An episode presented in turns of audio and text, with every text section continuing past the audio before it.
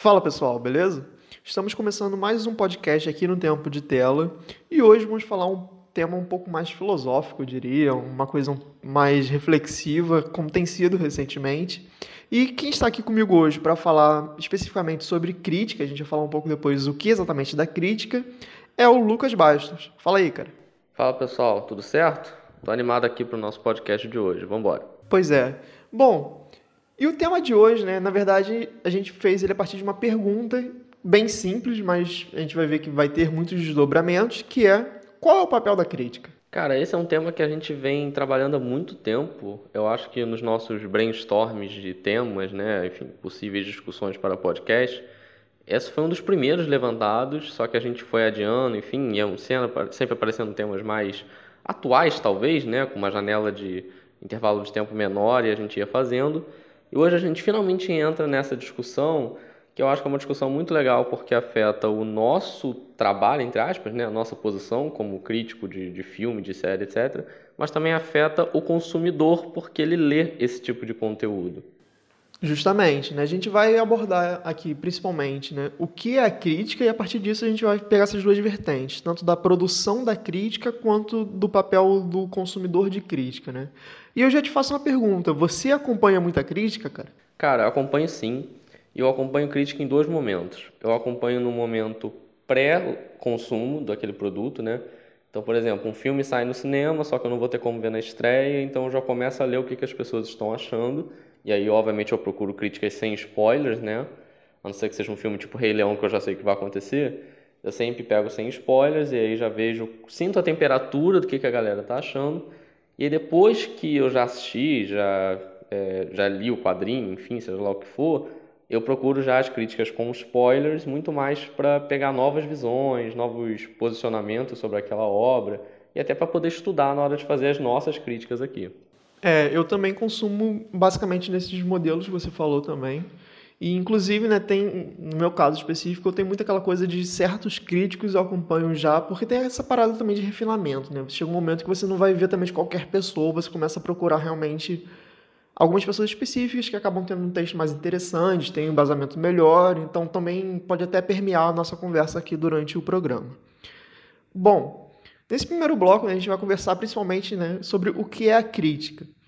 E eu já trago aqui uma definição realmente assim de dicionário, né, que peguei aqui no Michaelis, né? Crítica está como apreciação de uma obra literária, científica ou artística. E aqui é muito vago, né? Tipo, apreciação fica muito realmente muito extenso, pode ser muitas coisas. E, no entanto, né, aí eu trouxe uma pequena reflexão por parte disso, que foi né, uma dúvida que muita gente tem, na verdade, um, uma discussão que muita gente levanta, que é uma briga, entre aspas, né, entre crítica e resenha. Né, se tem alguma diferença, se a crítica tem uma percepção mais técnica, né? se tem muito essa questão realmente de formar opinião no caso da resenha e contribuir para o pensamento crítico no caso da crítica, se se mistura, o que, que você acha? É, para começar, realmente esse termo apreciação, ele é muito vago, né? A apreciação pode ser desde uma apreciação do tipo, estou lá para assistir, enfim, se aquilo ser um divertimento apenas, no sentido de que eu quero passar um tempo, quero tirar o estresse da cabeça. Pode ser a apreciação de vou curtir um momento com os meus amigos e aquele é o programa que tem, né? Às vezes você nem escolhe muito o filme, é o que é o mais barato, é o melhor horário você vai assistir. E tem desde a apreciação mais é, por usar o termo, né, criteri crítica, criteriosa possível, que é quase aquela coisa de degustador, né? O cara que vai lá degustar o vinho, ele não está nem sentindo prazer com aquilo, ele está realmente analisando todos os componentes. Então essa definição ela deixa amplo, até porque é amplo mesmo. E com relação à crítica e resenha, honestamente, eu sempre usei como sinônimos. Porque eu não sou um cara da área de, de literatura, de letras, enfim, então, para mim, sempre usei como sinônimos, porque eu acho que muita gente entende assim mesmo, né? A diferença é que para muita gente a crítica ela tem que falar bem ou tem que falar mal, tem que falar se é bom ou se é ruim. Eu não sei se é tão simples assim. É, aí nesse ponto acho que a gente vai ter a nossa primeira divergência, porque eu acho que tem diferença entre crítica e resenha. Até porque, sobretudo, né, eu, eu fiz letras e eu tive uma grade um pouco extensa até na área de literatura, teoria literária e tudo mais. Porque a crítica, sobretudo, de fato, ela vai, obviamente, trazer informações sobre aquela obra, vai fazer uma análise da obra, mas também, e, e especificamente aí que difere no meu ponto de vista, você vai ter uma discussão mais técnica da obra. Não estou falando que tem que ser uma, uma coisa totalmente tecnicista, não é isso. Mas, por exemplo, você vai é, procurar trazer elementos, no caso da crítica cinematográfica, que é o nosso foco aqui né, de enquadramento, de uso de cores, de fotografia, de lente, é, escolhas narrativas, enfim, uma série de questões que, de certa maneira, a resenha você pode até abordar isso também. Só que não vai ser com um perfil muito mais aprofundado e até mesmo mais embasado, que eu acho que também tem muito isso, né? Porque tem muita gente que fala, ah, faço crítica, mas na verdade você está fazendo uma resenha. Isso não é exatamente um problema. Só que uma coisa, uma coisa é você falar, o filme é bom, gostei do roteiro, vou falar um pouco do roteiro. Outra coisa é você falar, o filme é bom, gostei do roteiro, o roteiro aborda tais, tais temas a partir de tais pontos, ele usa tais elementos narrativos para fazer isso, ele utiliza tal recurso visual, afinal de contas a gente está falando de um cinema, né, uma coisa audiovisual, então você trabalha com essas duas questões. Então acho que a diferença é realmente mais em como você aprofunda a sua análise, pelo menos essa é uma visão um pouco rasa, né, uma definição mais branda, digamos assim, mas que eu conseguiria trazer esse, essa divisão. Não, eu acho que essa conceituação é importante até para a gente aprender, para quem está ouvindo, né? Obviamente aprender. E pensando agora por essa diferença, né, dessa crítica como algo mais técnico, mais embasado, e a resenha não, é, eu acho que fica muito claro que cada uma tem o seu momento, talvez, né? Que às vezes um colega meu vem me perguntar: Ah, você assistiu lá o Rei Leão, o que, que você achou? Se eu começar a falar assim, não, porque olha só, a fotografia estava assim, a direção de arte não sei o que, blá blá blá, pô, em, em 30 segundos eu perdi já o cara. Ele não quer saber isso naquele momento, entendeu? E o contrário também é verdadeiro. Às vezes, quando eu vou produzir uma crítica, não adianta eu sentar ali né, na frente da câmera, a gente grava lá os vídeos pro canal, e fazer uma crítica de 30 segundos e falei, olha, gostei, me diverti muito, tá? Abraço. Porque isso não é a crítica realmente. Então, acho que cada um tem, tem o seu momento mas eu fiquei pensando nessa coisa da crítica da resenha, que, é, que você conceituou muito bem, que a gente conseguiu enxergar uma definição. Eu só acho que o público, de maneira geral, não tem essa diferenciação. E não é que isso seja um problema necessariamente. É só que às vezes a pessoa ela, ela acha que é meio chato esse tipo de, de, de critério, sabe? Tem muita gente que odeia a história da paleta de cores, né? que a gente fala assim, ah, a paleta de cores do filme é bonita. Aí começa, ah, não, lá vem os pernalonga de cropped, ou coisa chata, cinéfilo cult chato.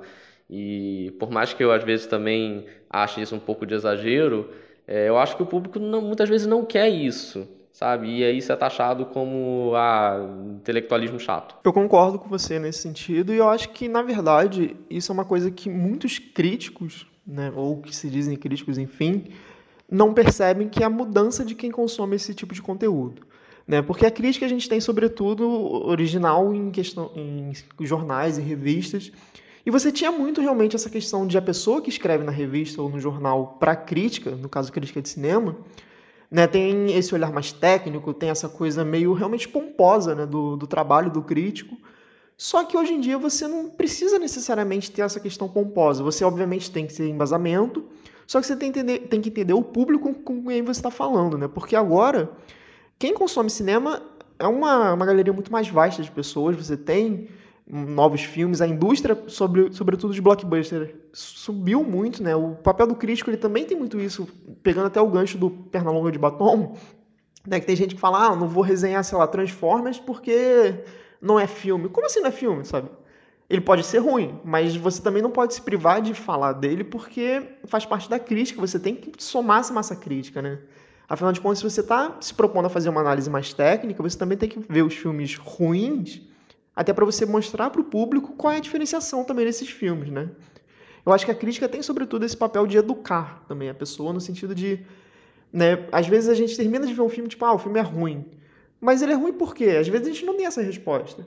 E o crítico talvez consiga nos mostrar alguns elementos que ele pegou na ótica dele, no estudo dele, que faz com que a gente entenda mais ou menos essa ponte, né, do ah, ele é ruim porque apresentou isso, isso, aquilo. E, no entanto, acho que a gente também não é obrigado a concordar sempre, que também tem muito isso que a crítica às vezes parece realmente uma coisa meio de verdade absoluta, né, de tipo a soberana, sendo que, cara, Não necessariamente, e até porque, como eu falei no início, eu procuro já hoje em dia ver determinados críticos são pessoas que eu acho que têm um embasamento que me interessa.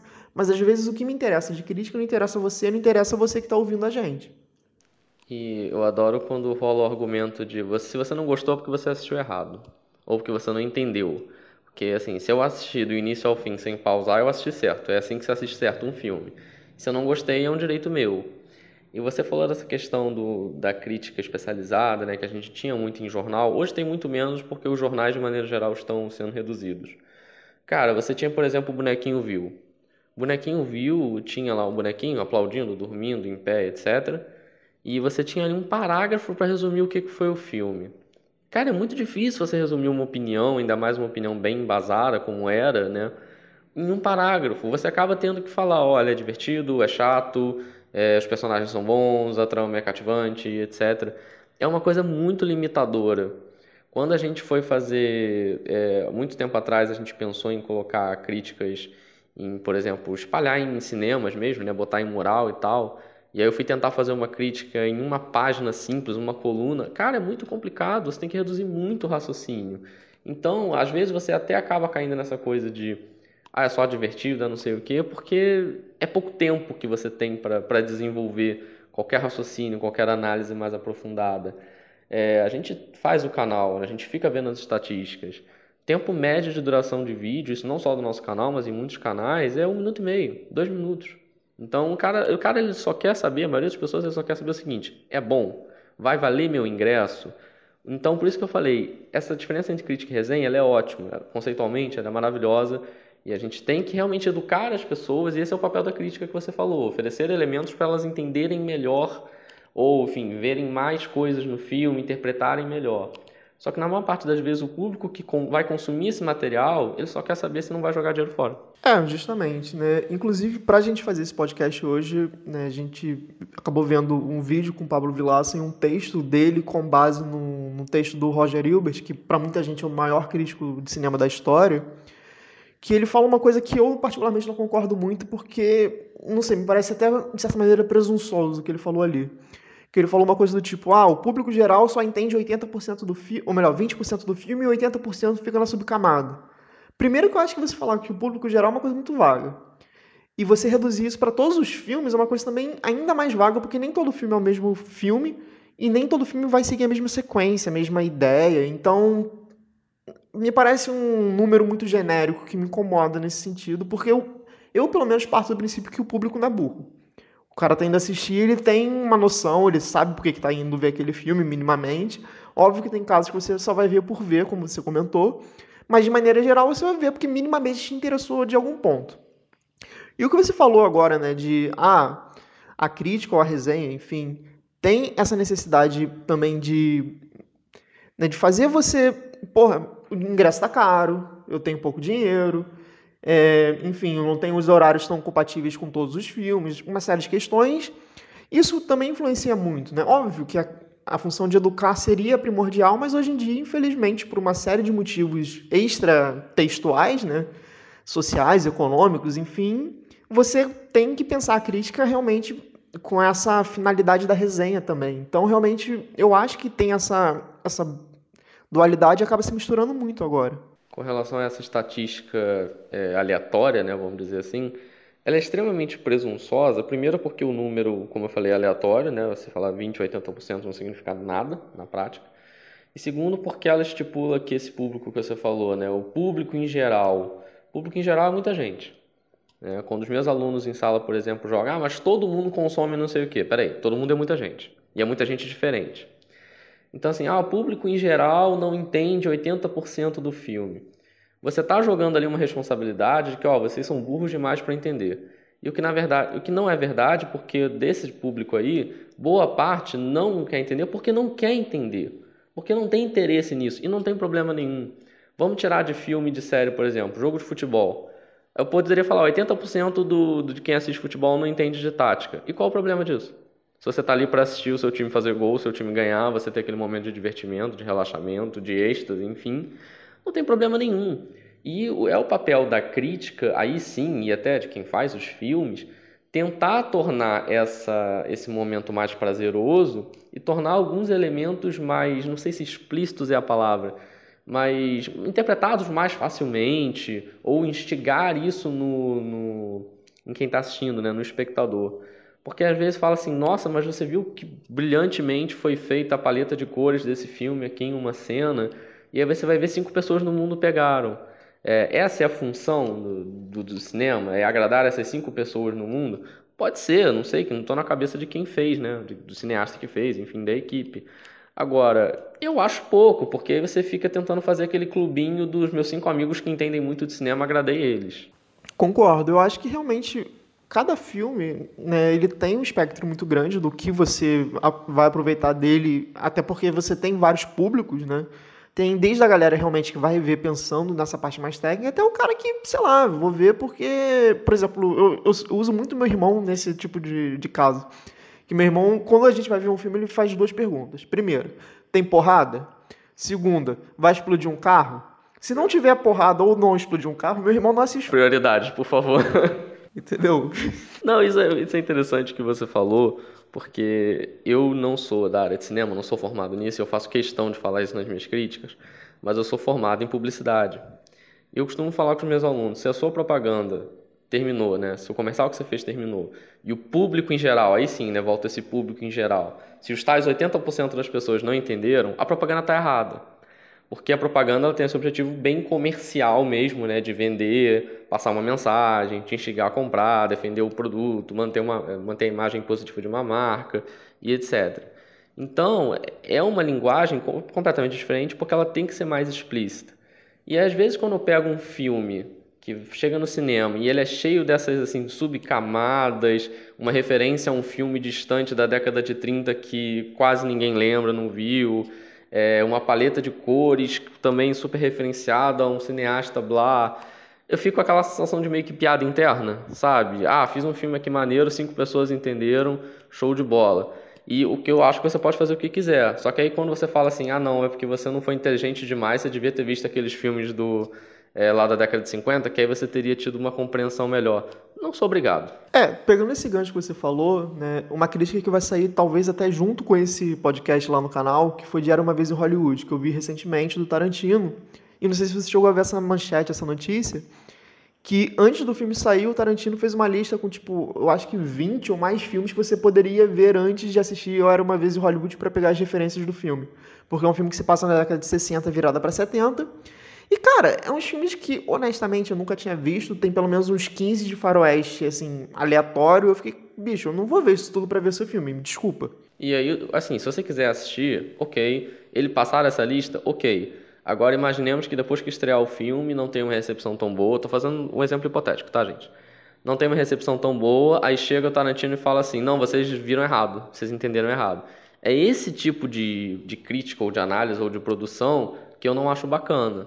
Entendeu? Agora, ele querer botar referências aos filmes que ele gosta, que ele entenda como maravilhosos, beleza. E você, como público, não querer ver nenhum desses filmes, beleza também. É, porque eu acho que aí é uma máxima que eu repito muito nos vídeos e já falei até aqui no podcast. Eu acho que um filme, sobretudo, ele tem que funcionar dentro dele mesmo. Assim, por mais que seja uma sequência, enfim, se ele não tem o início, meio e fim dentro dele, me desculpa, mas seu filme tá errado. Porque um fi... eu não sou obrigado a assistir as sequências ou as prequels, enfim. Eu tô ali vendo aquele filme. Aquele filme tem que funcionar como filme, como uma estrutura própria, uma narrativa. Então, tem um pouco isso também que eu acho que conversa com a crítica. E até eu vou puxar um gancho aqui de um outro tópico que ainda está nessa parte do que é crítica, que é em relação às abordagens, né? Porque também tem muito isso, que tem gente que fala, você já comentou muito bem dessa questão, por exemplo, da paleta de cores, enquadramento, enfim. E não necessariamente uma coisa que a gente precisa seguir para fazer uma crítica. Inclusive, é interessante pensar, por exemplo, no nosso canal, que a gente tem abordagens diferentes. Por exemplo, eu procuro trazer, de certa maneira, essa questão de câmera, que é uma coisa que eu acho interessante, fotografia, porque são coisas que eu estudo um pouco mais e me chamam a atenção, sobretudo, principalmente por filmes que eu gosto de assistir que têm um cuidado maior com isso. Mas, por exemplo, as suas críticas têm uma pegada muito mais na narrativa em si, no foco na história, né? porque é uma coisa também que você busca trazer de, de experiências próprias. Então, acho que sim, você tem que ter o aspecto técnico sendo levantado, roteiro, atuação, enfim, Só que você tem uma série de prismas para serem trabalhados que não precisa necessariamente ser uma lista de, de checklist no sentido de, tipo, ah, tem tal coisa é bom, tem tal coisa é ruim, tem tal coisa é bom, tem tal coisa é ruim. Utilizou, sei lá, um plano holandês, utilizou um plano de sequência.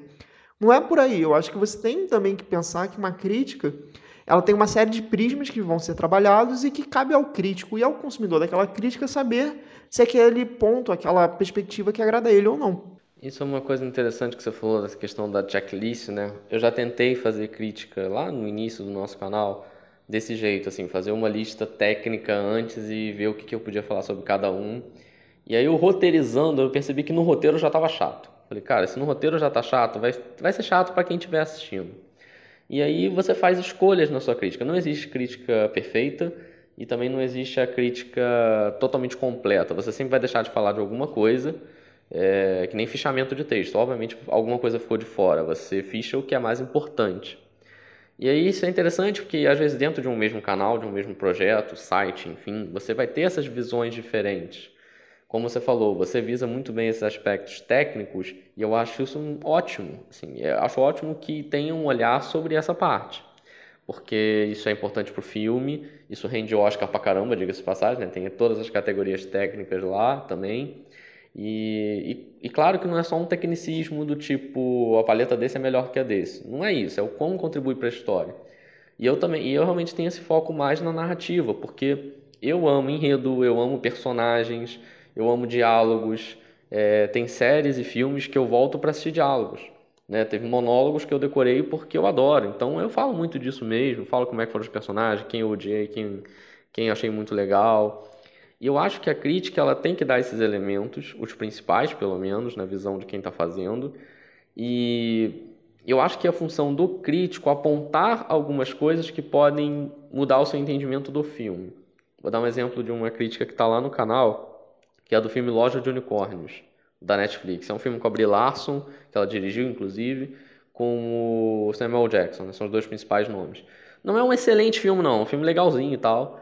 E aí, na minha crítica, eu falei da paleta de cores, porque era muito nítido que em alguns momentos ela ficava bem verde, bem monótona, que eram os momentos de baixa da personagem, e depois ela ficava vibrante, super colorida, né? enfim, porque isso era importante para a história. Agora, em outros filmes eu não fiz esse destaque porque talvez eu não tenha tido o entendimento completo do que aconteceu ali e faz parte, a gente não é dono da verdade, ou simplesmente eu preferi destacar outra coisa. Então a crítica ela tem esse viés. É... A crítica não é automática, não foi um robô que fez, foi uma pessoa que fez ali. É, e, e até pegando esse seu gancho, acho que só para a gente terminar essa parte do, do que é crítica, né? O último ponto que eu botei aqui que eu acho que encaixa perfeitamente na nossa última fala, que aquela falsa história de que a crítica ou o crítico é neutro, né? E que eu já, né, pela minha fala, você já deve estar percebendo que eu não concordo com isso, que eu acho que é um absurdo, porque, primeiro, que na minha cabeça e, assim, leituras que eu fiz na própria faculdade de letras, não existe texto neutro. Começa por aí. E, assim, é... só pelo fato da gente já ter falado agora, né, que cada crítico, cada texto vai abordar algum, algum tipo de aspecto, ou então vai omitir propositalmente ou não algum aspecto, já tira essa neutralidade. E é uma coisa também que me incomoda muito em alguns críticos, que fica muito essa coisa tipo, não, é, a minha, minha crítica é muito boa porque eu procuro analisar todos os filmes iguais. E não é verdade, assim, não, não dá. Obviamente você tem que procurar assistir as coisas de mente aberta. Inclusive a gente falou isso no último podcast do, de, sobre toxicidade no, nos grupos de fãs. Né? Você tem que procurar ver as coisas de mente aberta, você tem que procurar assistir as coisas realmente para buscar informações daquilo no sentido de aproveitar a experiência e não chegar ali só com o nariz torto, tipo, ah, não vou gostar porque, sei lá, tem um ator X. Mas, por outro lado, você também não tem como assistir uma coisa e, principalmente, fazer um conteúdo em cima dessa coisa sem imprimir algum ponto seu, alguma realmente sua opinião, porque é inevitável.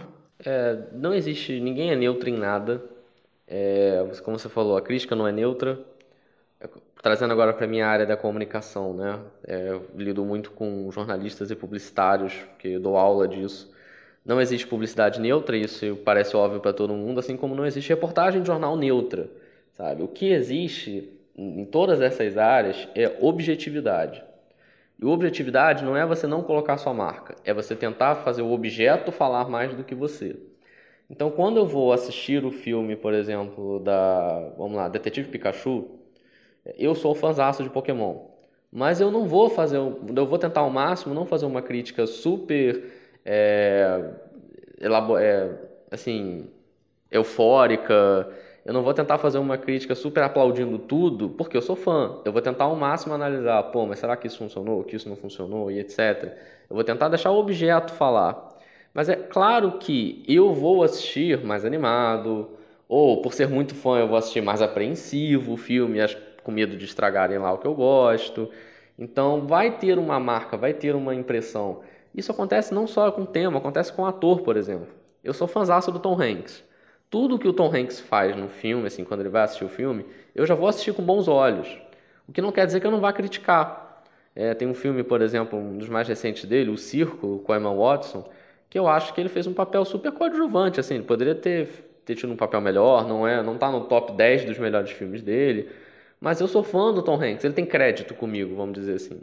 E um outro ponto que não está no roteiro, mas eu acho que a gente pode até discutir também, é que não só a crítica não é neutra, mas eu acho que também a crítica não é eterna. Porque tem filmes que, por exemplo, eu reassisti depois e eu mudo minha opinião. Eu pego para ver, é, vou dar um exemplo agora, é, Capitã Marvel. Capitã Marvel eu peguei para reassistir um dia desses pedaços do filme, eu achei pior do que eu lembrava, né? Vários outros filmes acontece essa coisa de que, pô, agora eu tô vendo outros elementos, tô tendo uma outra opinião. Vingadores Ultimato eu não reassisti ainda por medo. Eu confesso, assim, que eu vou olhar o filme e falar, putz, não era isso exatamente o que eu imaginava. Então, assim, o tempo passa, você muda, sua cabeça muda, você aprende é, a ver outros elementos, é, até com, você mesmo muda e a sua visão do mundo muda. Então, assim, a crítica não só não é neutra, como ela não é eterna. Você pode mudar de opinião mesmo. Com certeza, eu concordo plenamente. E é uma questão de amadurecimento mesmo. Porque, por exemplo, você faz uma crítica, de repente, no calor do momento, é uma impressão. Mas se você deixa maturar um pouco, tanto que tem muito crítico que fala isso e, de certa maneira, eu concordo, embora eu não faça sempre, até por uma questão de dinheiro mesmo. E, tipo, ah, eu espero ver duas, três vezes o filme para aí sim fazer a minha crítica. Seria uma maravilha eu ter dinheiro para ver três vezes um filme e fazer uma crítica, mas infelizmente não rola sempre. Mas faz sentido porque dá tempo de você maturar, de pegar mais elementos, de realmente estudar mais aquele filme. É, infelizmente a gente, como você falou, não temos recursos suficientes para fazer esse processo. É, é complexo. Mas aí, eu até, eu ia até te perguntar isso, devia ter te avisado antes que eu vou te jogar na fogueira, mas você lembra de algum filme que aconteceu isso com você? Assim, passou o tempo e você teve outra visão? Seja mais positiva, mais negativa sobre ele? Alguns filmes, na verdade. É, um recente que eu até falei aqui no, no podcast, que foi o Homem-Aranha, o espetacular Homem-Aranha 2, porque eu revi no dia do podcast e foi pior ainda para mim no dia. Eu realmente achei pior. É, La La Land, que é um dos meus filmes preferidos, eu vi esse é um filme que eu vi pra cacete no cinema. Eu vi acho que quatro ou cinco vezes no cinema. E assim, a cada vez que eu ia vendo, eu tinha percepções melhores do filme, então o filme foi melhorando. Aí é um caso oposto. Outro filme também que me pegou de certa maneira de surpresa foi Guardiões da Galáxia 2. Porque a primeira vez que eu vi eu gostei muito. Foi assim, uma parada que eu achei muito boa. E na segunda vez eu comecei a ver que tipo, tem uns probleminhas, mas eu continuo achando muito bom, mas não tão bom como a primeira vez que eu vi. É, essa questão do calor do momento é muito interessante. A gente tem muito costume, eu tinha mais, hoje eu não estou fazendo tanto isso, que é de ver filme na pré-estreia. E se você já foi assistir filme de, na pré-estreia, especialmente de super-herói, etc., o clima no cinema influencia muito. Tinha filme que eu jurava que era o máximo e depois eu parava para assistir, não era assim. É, então essa coisa assim de cabeça quente, sair já gravar um vídeo fazer uma crítica, às vezes assim é bom dar uma diminuída na adrenalina. É, eu tive o exemplo contrário foi no Homem-Aranha agora longe de casa. Eu saí do cinema pronto para dar zero para ele, assim, pronto para achar a pior coisa do mundo. Depois eu pensando com calma no filme, lendo outras críticas, ouvindo opiniões divergentes, falei, pô, não é para zero também, é para nota 4. Inclusive, Falei dele bastante no nosso podcast sobre melhores e piores filmes do Homem-Aranha. Mas minha crítica, minha opinião mudou bastante. Então, a, a crítica, ela é passível de todas as humanidades, né, virtudes e falhas humanas, e ela muda com o tempo mesmo, e é natural, tá? Não fica achando que, nossa, que, que comentarista duas caras, né, falou uma coisa de um filme e agora tá, tá falando outra coisa ser humano é assim, gente. A gente muda, amadurece, enfim. Concordo. Inclusive, é uma coisa que eu nunca parei pensar muito, mas às vezes eu vejo pessoas, influencers aí, que, que falam isso e eu concordo plenamente. Por exemplo, você faz uma lista de, sei lá, os 10, os 10 melhores filmes da minha vida. Cara, começa que essa lista é super mutável, porque se você fez essa lista em 2019 e 2020 saiu mais uma cacetada de filmes, já pode mudar. Então tem realmente muito isso de não é uma opinião estática e que vai ser né, um monolito ali vai ficar para sempre.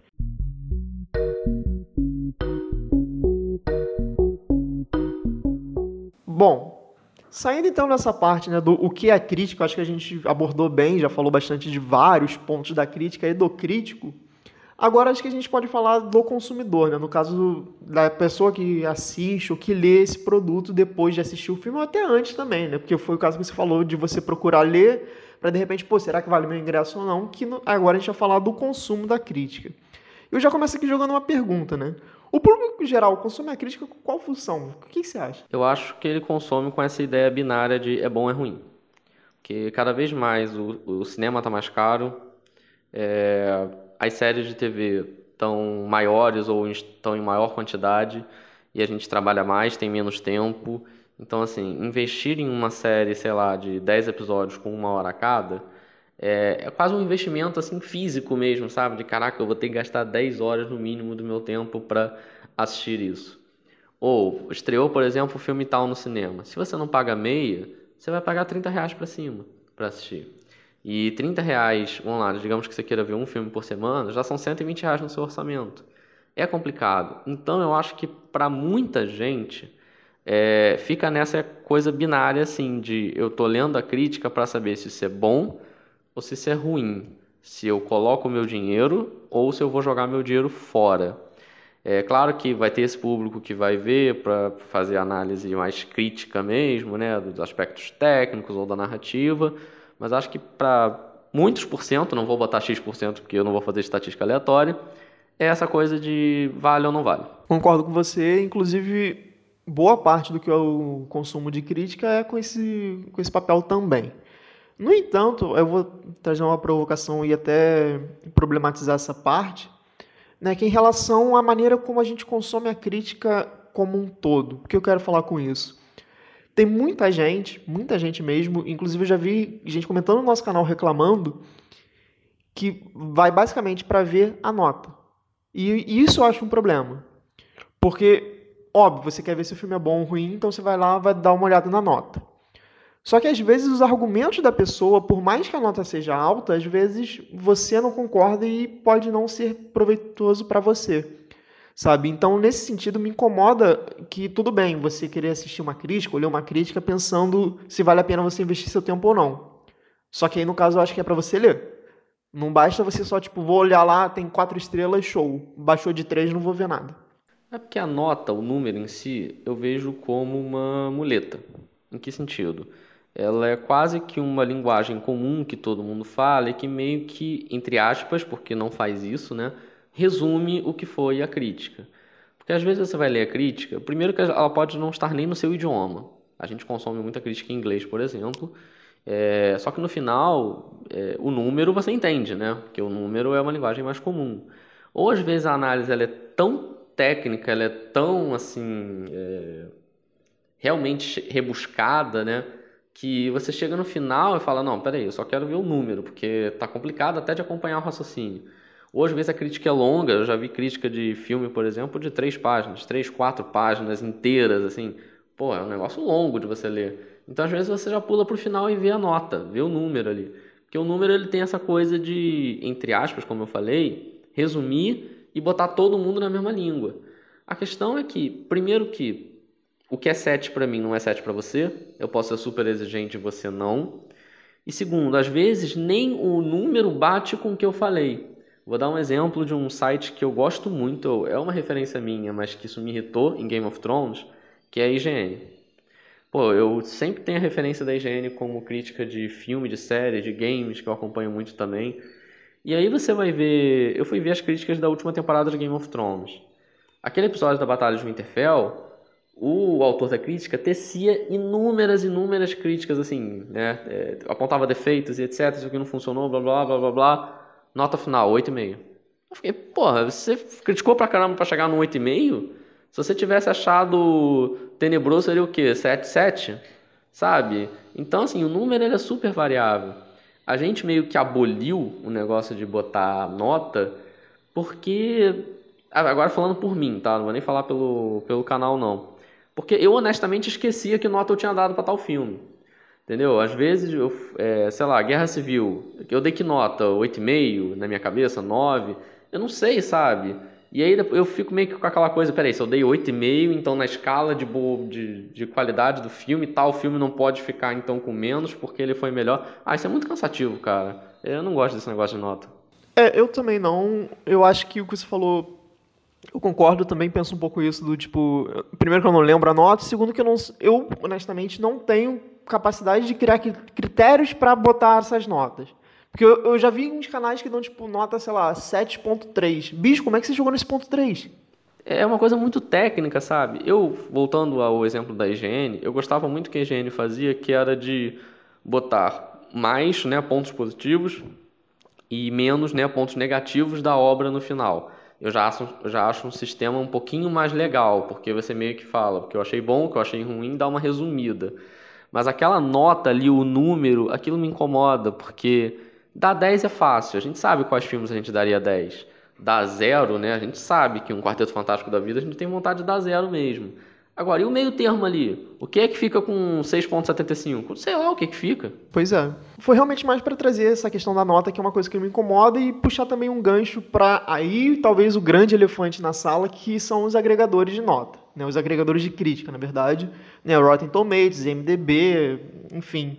Que eu acho que são um grande problema, até porque muita gente não sabe interpretar aquilo ali. Eu já, e se você procurar no YouTube literalmente isso. Como funciona o Rotten Tomatoes, você vai ver uma série de vídeos falando sobre esse tema, porque é uma coisa que as pessoas não entendem.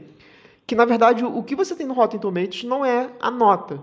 E sim, né, que o site ele vai dar uma nota X lá no site, e, sei lá, hum, eu tô chutando aqui, não sei se é isso, mas sei lá, de 6 para cima é tomate bom, de 6 para baixo é tomate podre.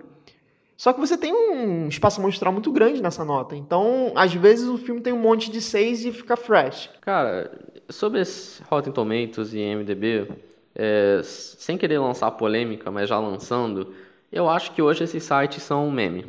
Puro meme. É só isso. Porque a ideia dele era até boa, né? Ser uma coisa mais, entre aspas, democrática, né? Todo mundo ir construindo uma nota coletiva. Mas não funciona assim a gente tem essa mania de achar que a voz do povo é a voz de Deus, né? E não é assim que funciona. Em muitos aspectos, especialmente, né, quer dizer, filmes não seria algo diferente, por exemplo. E aí a gente tem essa essa mania de tentar assim achar qual é o gosto da maioria e se pautar por ele, seja para ser o super hipster que vai contra ou para ver assim, pô, se a maioria tá achando que o filme é bom, então deve ser. Só que a partir do momento que você tem gente organizando boicote para baixar a nota de Rotten Tomatoes, você tem gente organizando ato a favor para subir a nota do Rotten Tomatoes. E aí você tem, sei lá, é, filme tal em evidência e todo mundo começa a ver o filme e fica com aquela coisa de não, eu vou achar defeito aqui para criticar esse negócio. E aí aqueles grupos lá que eu sigo de Marvel versus DC, os caras ficam falando, ah, tal filme da Marvel tem mais nota no Rotten Tomatoes que não sei o que. Assim, para mim virou meme, virou só mais uma estatística muito vazia é, até a técnica, claro, acho que a, a, a nota técnica né, do, dos críticos ela tem um pouco mais de validade por ser menos influenciável, enfim, por esse tipo de ação. Mas ainda assim, eu acho que é só um dado. É, você pode até ver, como eu falei, né, para ver se você investe seu ingresso, aquela coisa toda. Mas agora, para ter esse peso todo de definitivo, de crítica definitiva, para mim hoje não tem nenhum. É, assim, eu acho que aí no caso, na minha perspectiva, a única validade atual do Rotten Tomatoes é você, de fato, usar ele como agregador de crítica. No sentido de você vai lá na, no filme que você está querendo ver a nota, você clica na parte de Top Critics e, e, procura os sites que estão ali, que tem, obviamente, veículos que são bem recomendados, com pessoas que escrevem bem, e aí você vai ler a crítica do cara. Aí se você quer ver só a nota dele, beleza, você vai lá e vê só a nota dele. Mas aí nesse sentido acho que é interessante ainda por agregar essas notas mais gerais no sentido de pegar realmente referências. Mas o que você falou para mim é perfeito, realmente virou um grande meme, né, que muita gente cria essas brigas meio que para tentar justificar, só que ao mesmo tempo sei lá, no caso da Marvel, né? Tem muita gente, não, porque a Marvel tem ótimas notas no Rotten Tomatoes. Aí vem uma galera da DC e puxa os filmes da, sei lá, Quarteto Fantástico. Cara, não, isso aí não conta, não. É, sabe, é muito variável, é uma briguinha meio boba. E o que vale na prática é, não é assim, não é minha crítica, não é sua crítica, é, é o que a pessoa acha do filme, é o que ela interpretou. E claro que ela pode fazer um movimento de estudar mais, levar as críticas com contrapontos, né? Para poder chegar na opinião dela. É, um dos vídeos mais assistidos do nosso canal é uma crítica de um filme francês da Netflix, Nada a Esconder. Cara, eu fui ver a nota dele no IMDB, tá 6.8. E eu acho um filme ótimo. Sabe, eu acho um filme assim, nota, né, se a gente fosse dar nota 9 para cima, obviamente não dei nota porque a gente não faz isso, mas é um filme que eu bato o olho no 6.8 e fico, pô, nada a ver, sabe? O pessoal é, não concordou comigo e tá tudo bem, direito deles também. Agora, se eu sou uma pessoa que só se fixa em nota e vejo o filme na Netflix e procuro no MDB, eu olho 6.8, ah não, já não vou assistir. E eu perderia uma experiência positiva. Pois é, por isso que eu falei, né, já no início do programa, que eu acho que a crítica não tem que ser esse validador tão forte assim, né? Obviamente você vai procurar é, ver notas, você vai procurar opiniões para realmente investir seu tempo, mas às vezes um tema pode te agradar e você assiste independente da nota. Eu vou dar um exemplo meu oposto disso. It, a Coisa, é um filme que todo mundo fala muito bem, tem notas excelentes, a crítica fala super bem, mas eu não vou ver porque eu não vejo filme de terror. Eu conheço muita gente que não vai ver porque tem palhaço, por exemplo, no filme. E o que, que adianta ter cinco estrelas, dez estrelas? É... é, só, é só um número, gente. É que a gente leva número muito a sério, às vezes, né?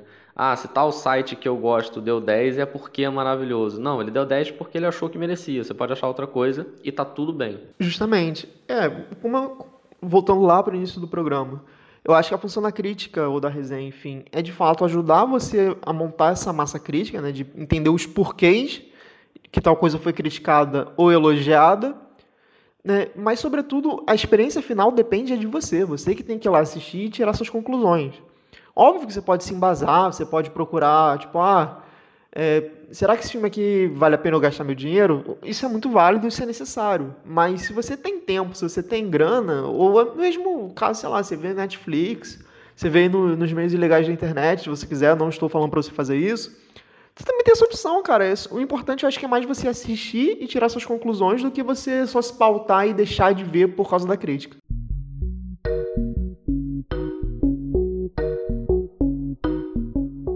Bom, e para fechar agora, né, um terceiro bloco com mais uma pergunta né, meio provocativa, que é como trabalhar melhor o papel da crítica. E agora é pensando mais na perspectiva do criador de conteúdo, né, no caso a gente, ou de repente se você está ouvindo e tem algum site, um canal, enfim, né, que, que tem muito disso, que a gente falou né, de como a crítica foi criada, de como ela é trabalhada de maneira geral, de como as pessoas consomem, e a gente, meio, eu acho que pode já, já até falar isso, que chegamos a uma conclusão de que tem um ruído do consumidor final da crítica e de críticos mais conceituados no sentido de ter mais tempo de estrada, digamos assim.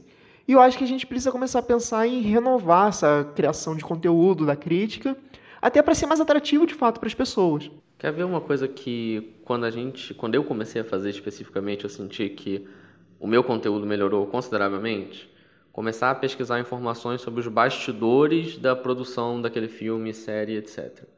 Vou dar um exemplo prático de uma opinião sobre um filme que mudou quando eu fiz isso. Eu fui assistir o Mulher Maravilha, gostei muito do filme.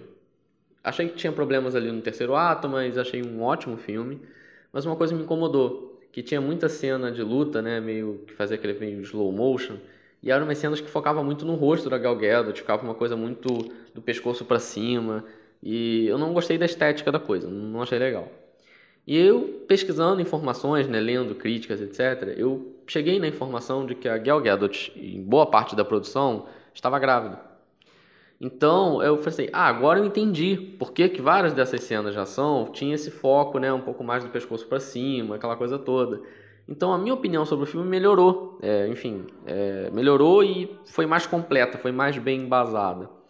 Então, para além dessa questão da nota que a gente falou, que a gente acha positivo não ter nota, isso para mim foi um turning point, né? Mudou completamente a minha produção de conteúdo.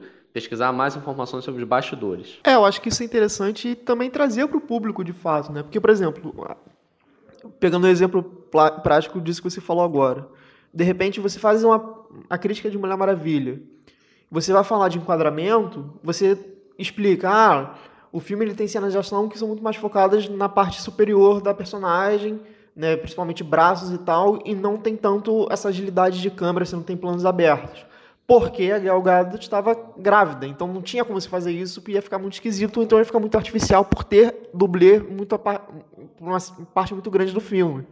São coisas que dá para você alinhar a questão técnica com os bastidores e que de fato incrementa, porque assim, pegando nosso público é, é sobretudo de blockbuster, às vezes as pessoas querem esse tipo de informação porque também tem isso, né? Que a gente consome muito blockbuster pensando realmente em todo o background, sabe? Quem é fã da Marvel, é fã da DC, procura informação de fato do filme e às vezes isso agrega a experiência dele. Uma outra coisa que eu comecei a fazer, ou pelo menos um ensinamento né, que eu comecei a levar para as nossas críticas, para os nossos podcasts, enfim, é deixar claro quem eu sou, ou os meus gostos, as minhas preferências, a minha visão na hora de fazer uma crítica.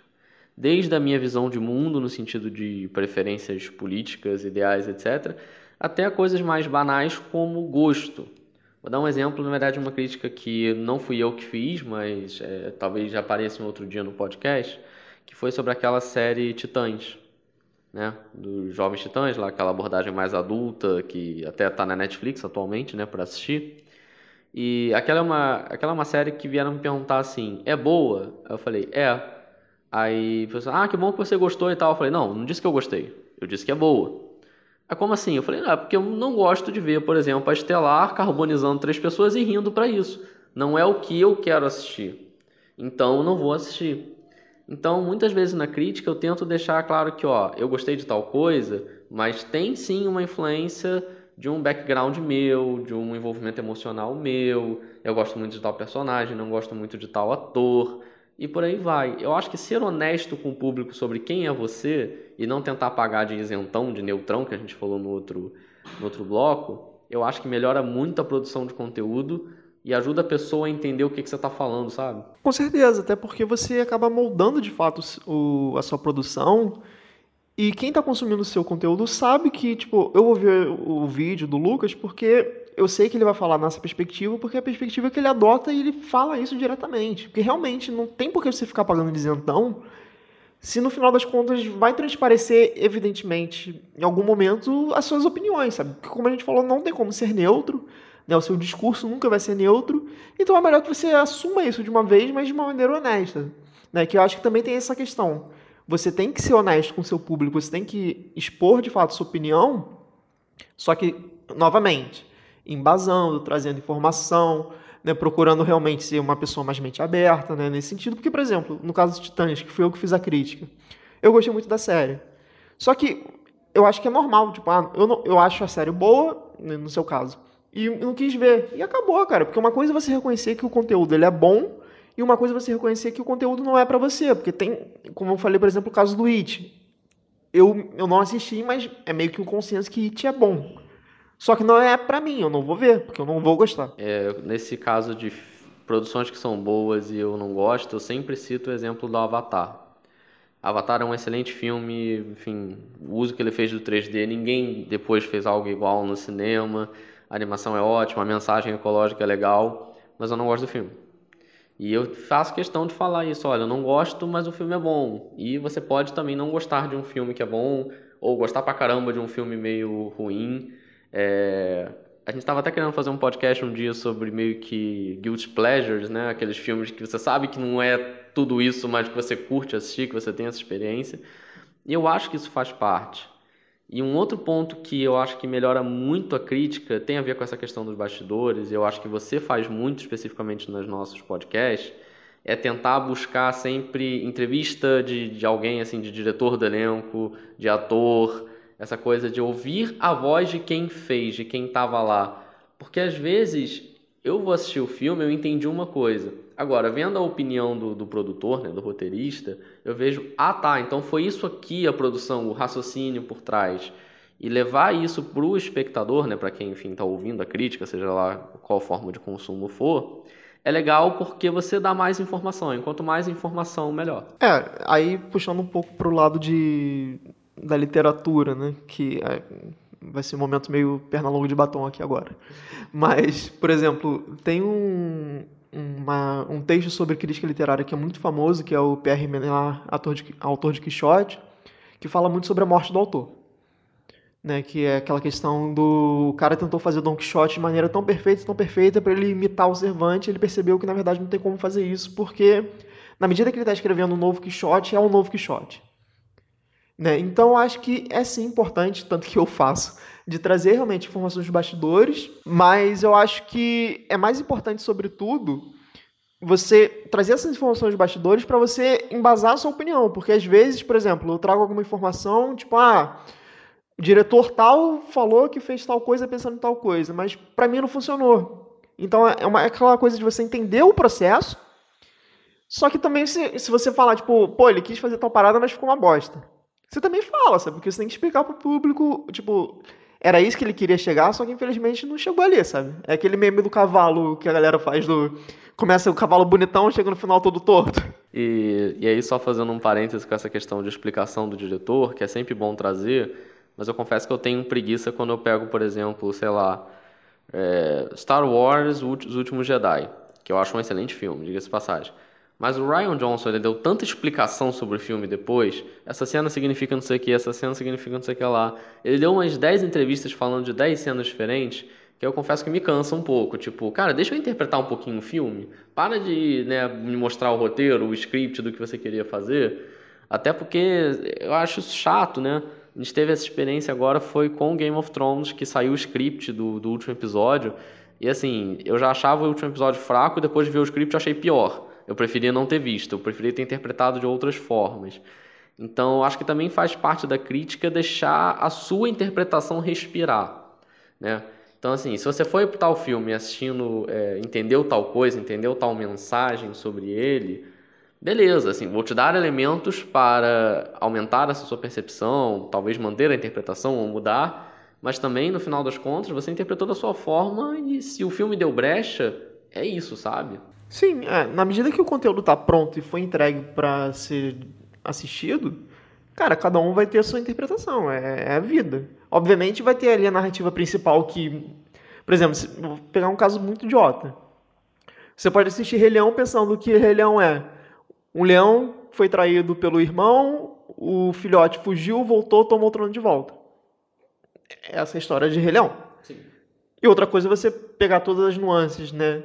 Da comparação com Hamlet, questão do ciclo da vida, enfim, todos os subtextos. Tem muito isso também, porque uma coisa é você ver só na superfície, outra coisa é você pegar né, o que mais o texto pode trazer nas subcamadas, que aí tem muito da relação com o diretor, com o roteirista, enfim. Vou dar um exemplo, talvez um pouco polêmico, mas é só para entender essa questão da interpretação do filme, ou de como você pode é, informar melhor ao seu público. Vou falar sobre o Bohemian Rhapsody, né, nosso vencedor de Oscar e etc. Eu conheço pessoas que viram o filme e fizeram a seguinte interpretação. O Fred Mercury era hétero, só que por causa de bebida e droga ele virou gay. Eu conheço pessoas que fizeram essa interpretação. E quando eu faço uma crítica desse filme, eu me sinto obrigado a informar né, que não é isso, não é essa mensagem que o filme quis passar, mostrar elementos da narrativa que mostram que, olha, acho que a interpretação não é essa, não é isso que o filme quis passar. Agora, a partir do momento em que o filme, através de cena, personagens, roteiro, etc., ofereceu essa brecha para interpretação, eu não posso virar para quem está assistindo e falar: você é burro, você não entendeu, olha o que você está fazendo. Se ele foi para o cinema, e mais de uma pessoa me falou isso, foi para o cinema e teve essa visão, que o filme dá brecha para isso. É, e nesse, nesse caso específico, eu acho que o problema maior do Bohemian Rhapsody é porque, eu já falei isso aqui no podcast, inclusive, é um filme muito chapa branca ele não sabe abordar os temas pesados dele da maneira que deveria e acaba realmente misturando essa questão de sexualidade com o consumo de drogas, que se você acompanha, se você sabe da história do Queen, você sabe que na verdade é essa relação. Exatamente, mas a partir do momento que a produção, o produto final dá essa brecha e você interpreta dessa forma, foi o que eu falei. Eu não posso chegar na minha crítica e falar, olha só, quem interpretou isso é burro, você não entende, você está naqueles 80% que não pega subcamada. É, eu não me sinto confortável de fazer isso. Agora, eu me sinto também na obrigação de dar informações, falar de bastidores, falar da história, né, do, do Queen, do Fred Mercury, etc. E te dar esses dados e falar, olha só, vamos pensar de outra forma? Deixa eu te oferecer um contraponto ao que você pensou, e aí você vê. Agora, se você vai querer fechar sua cabeça e não interpretar mais nada, aí já acabou a minha parte.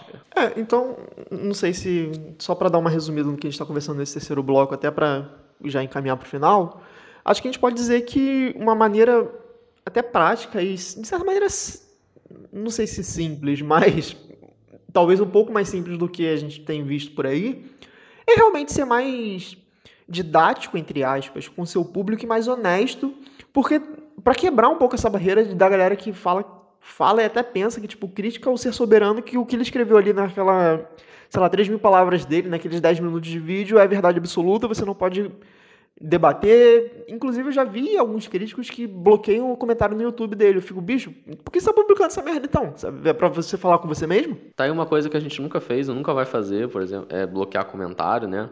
Nem ofensa a gente bloqueia, a gente só ignora mesmo.